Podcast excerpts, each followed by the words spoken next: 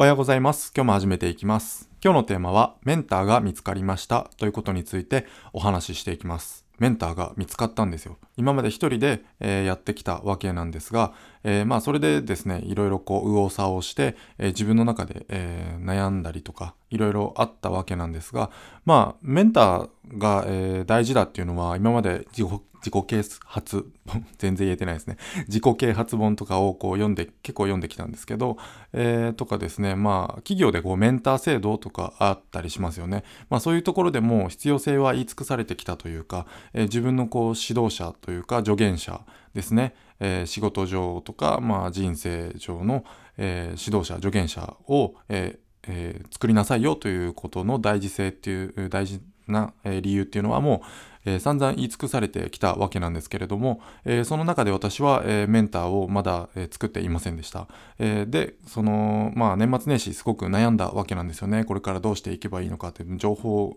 がありすぎて、もうわけわからないしということになっていたわけなんですけど、えその、えー、原点回帰ということをお話ししたんですが、えー、まあ、一番最初、Kindle 本、え、アポロさんという方の、えー、Kindle 本に出会って、えその中でですね、え、Kindle が、えー、簡単に自分で出版できるんだということを、本を出版できるんだということに気づいてですね、まあやってみたりとか、えー、そのな、えー、その後ですね、まあインフルエンサーという方がいたりとか、ビジネス系 YouTuber の方が、えー、YouTube の中でやってるんだということに気づいたりとか、えー、まあその情報発信というものがどういうふうにこうビジネスに結びついているのかっていうことを、えー、知ったりとかですね、まあいろいろこう、うん自分の知らない世界があるんだなということがあった、まあ、この半年弱というところなんですが、えー、そこでですねやっぱりこう、うん、いろんな方のメルマガとかですね情報発信を見ていてまあツイッターとかですねあるんですが、えー、やっぱりこう原点に戻ってきてやっぱりアポロさんという、えー、カナダ在住の情報、え、コンテンツクリエイターの方がいらっしゃるんですが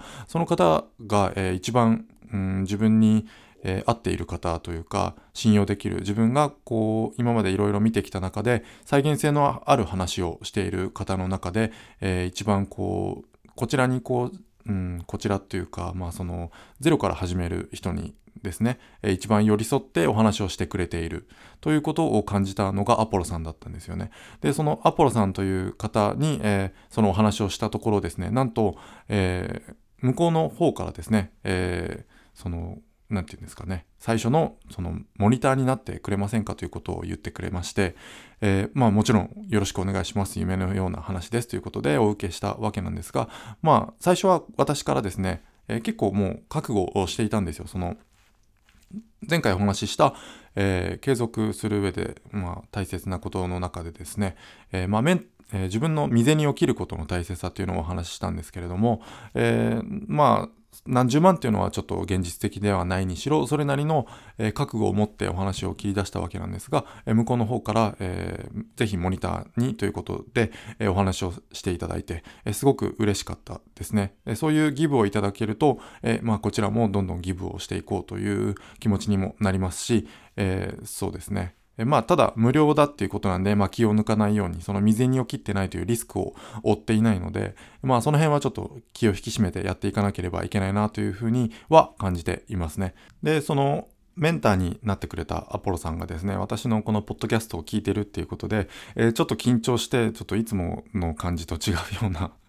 えー、取り方になっていて、まあ、硬くなってるわけなんですが、えー、まあ、ちょっと気にせず、えー、今まで通りにやっていこうかと思います。はい。えー、まあ、これから何かをやっていきたいと思っている方がいたとしますね。で、メンターを作りたいなと思っても、もう全然構わないんですが、えー、何も、えー、自分で勉強していない、行動していない状態で、えー、そういった指導者をつけてたとしてもですね、ちょっと、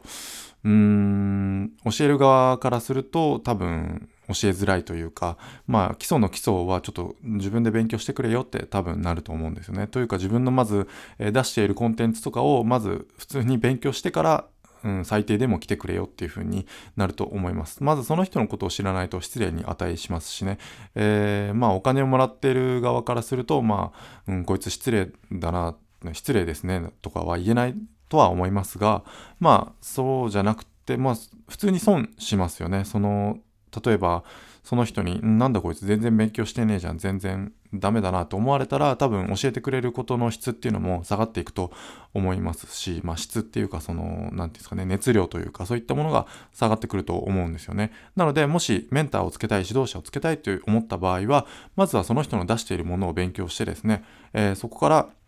わからないことを質問していったりとかということをすることをお勧めします。はい。えー、うん、そうですね。今回こうやってちょっと光が見えたことで、えー、すごく重荷が取れたというか、えー、今までこうなんかこうイライラしてですねちょっと家族の関係とかも少し悪くなったりしたんですよねなんでまあこういって、えー、こういった風に光が見えて自分の、え進むべき道っていうのがこう何て言うんですかね照らしてくれているというかまあ自分でこう盲目的になって全然足元が見えてなかったりするんですよね。それをこう一言だけ言ってもらうだけでああそっかそっかってなるほどってなることがあるんです。ということで、えー、かなりおすすめですね、えー、自分のこのメンター。まあポッドキャストとかをずっと聞くっていうのもありなんですけどまあ自分そうしてきましたね。そのいろんな方のポッドキャスト聞いてその人の考え方とかこう聞いて、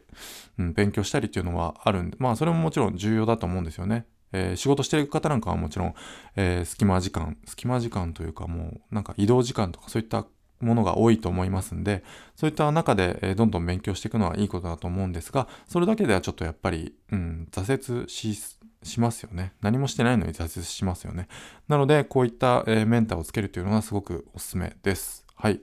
以上ですね。もうちょっとなるべく短くしてサクッというふうに、えー、伝えたいことをコンパクトにまとめて、えー、伝えていけるように心がけ心がけていきますんでよろしくお願いします。今日は以上です。またよろしくお願いします。